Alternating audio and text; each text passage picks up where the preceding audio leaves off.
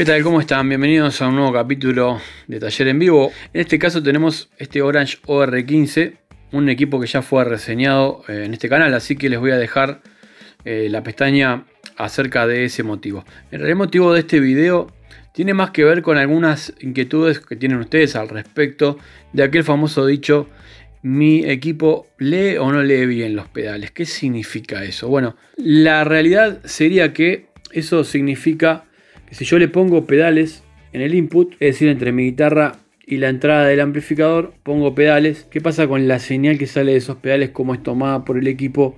¿Y qué tenemos a la salida? De eso se trata justamente el hecho de que cómo lee nuestro equipo esos pedales.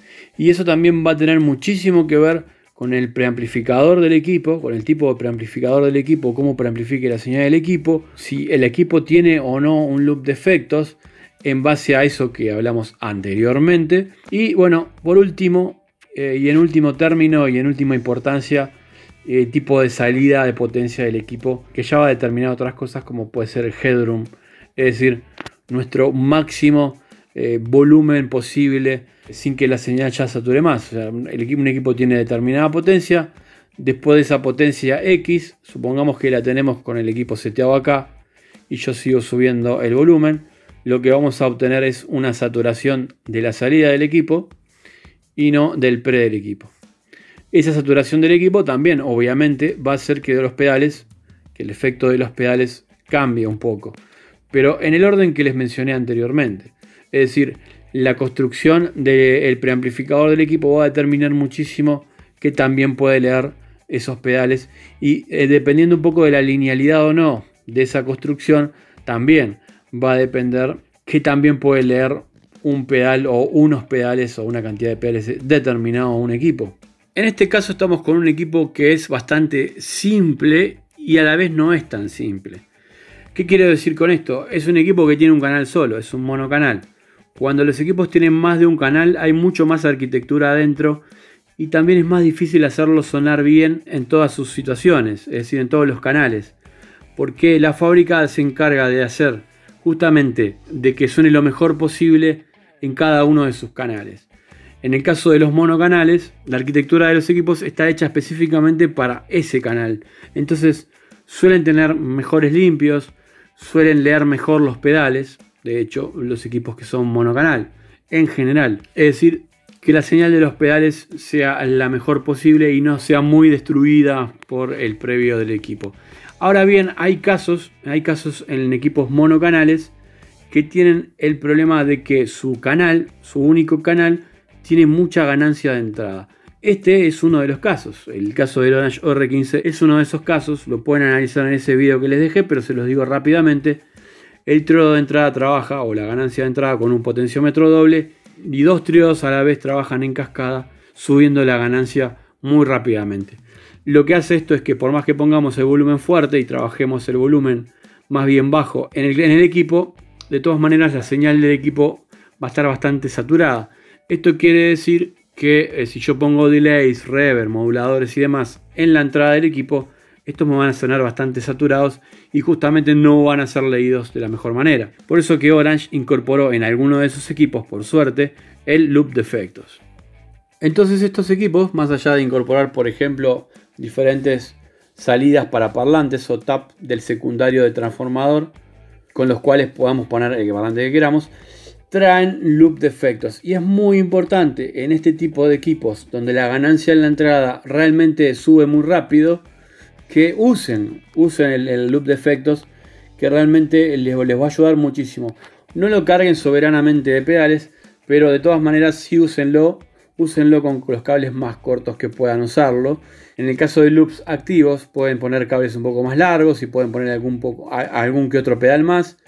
En el caso de loops pasivos tienen que eh, acortar lo más posible los pedales este, en el caso de usar un reverb, por ejemplo, lo pueden poner arriba del equipo mismo con un par de cables directamente acá y lo usan acá y listo, porque el equipo no trae reverb, lo usan como si trajera reverb y lo usan chiquito ahí arriba.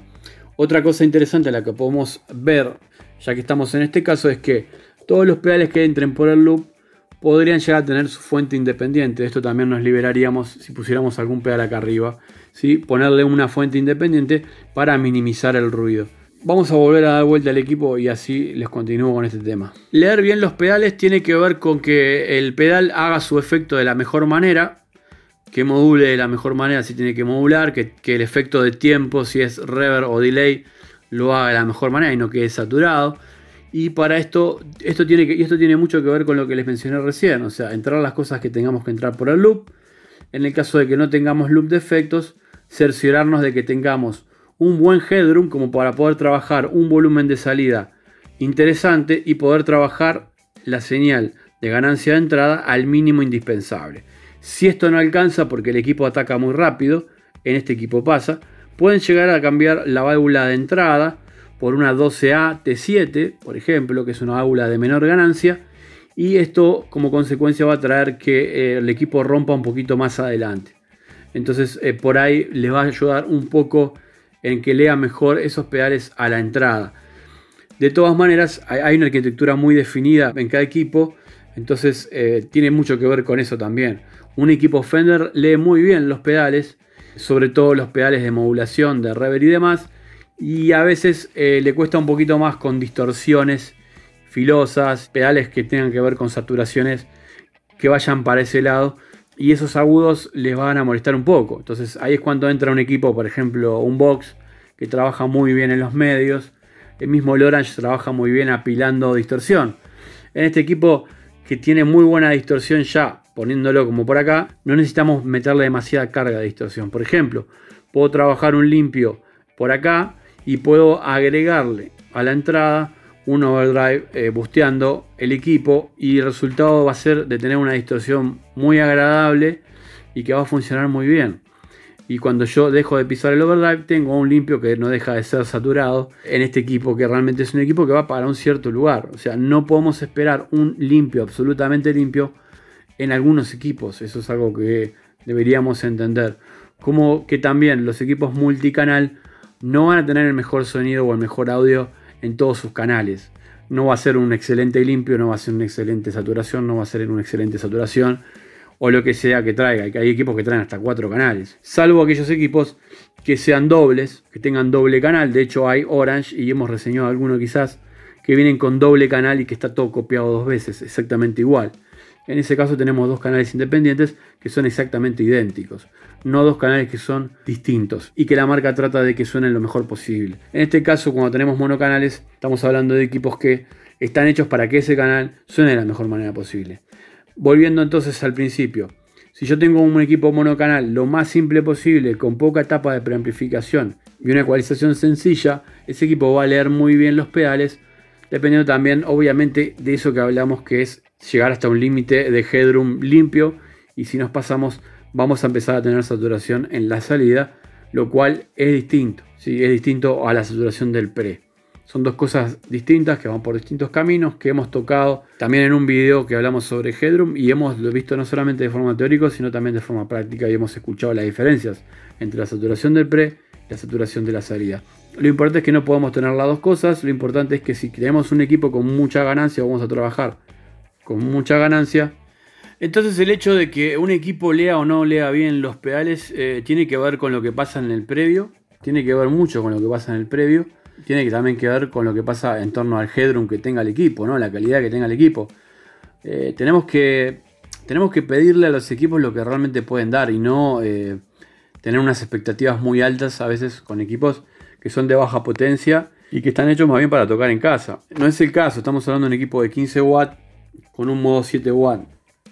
Pero hay equipos de menos potencia, de 10, 5 watt e inclusive menos aún, que son para tocar en casa, con parlantes pequeños inclusive, y nos van a dar un audio muy particular, que está limitado justamente por la salida y hasta por la calidad del parlante. ¿no? Los, los equipos económicos están muy limitados por la calidad del parlante, a veces no tanto inclusive por su arquitectura, sobre todo los valvulares. Entonces un leve repaso sobre esto, si queremos que un equipo lea bien los, los pedales, tiene que ser lo más sencillo posible en su arquitectura. No tiene que tener demasiada distorsión a la entrada cuando nosotros levantamos el volumen. Podemos achicar esa distorsión a través de un cambio de válvula. Si es un equipo transistor, subiendo el volumen al máximo, igualmente lo vamos a hacer en el válvula. Y empezar a trabajar el pre desde a poco. Si no tenemos loop de efectos, obviamente. Si tenemos loop de efectos, podemos trabajarlo un poco distinto, poniendo todos los pedales por el loop, que podamos y metiendo por el input pedales como un wah por ejemplo, o un auto wah algún otro efecto similar de envelope filter y eh, todo lo que pueda hacer algún overdrive o distorsión y demás, ¿sí? boosters, etc.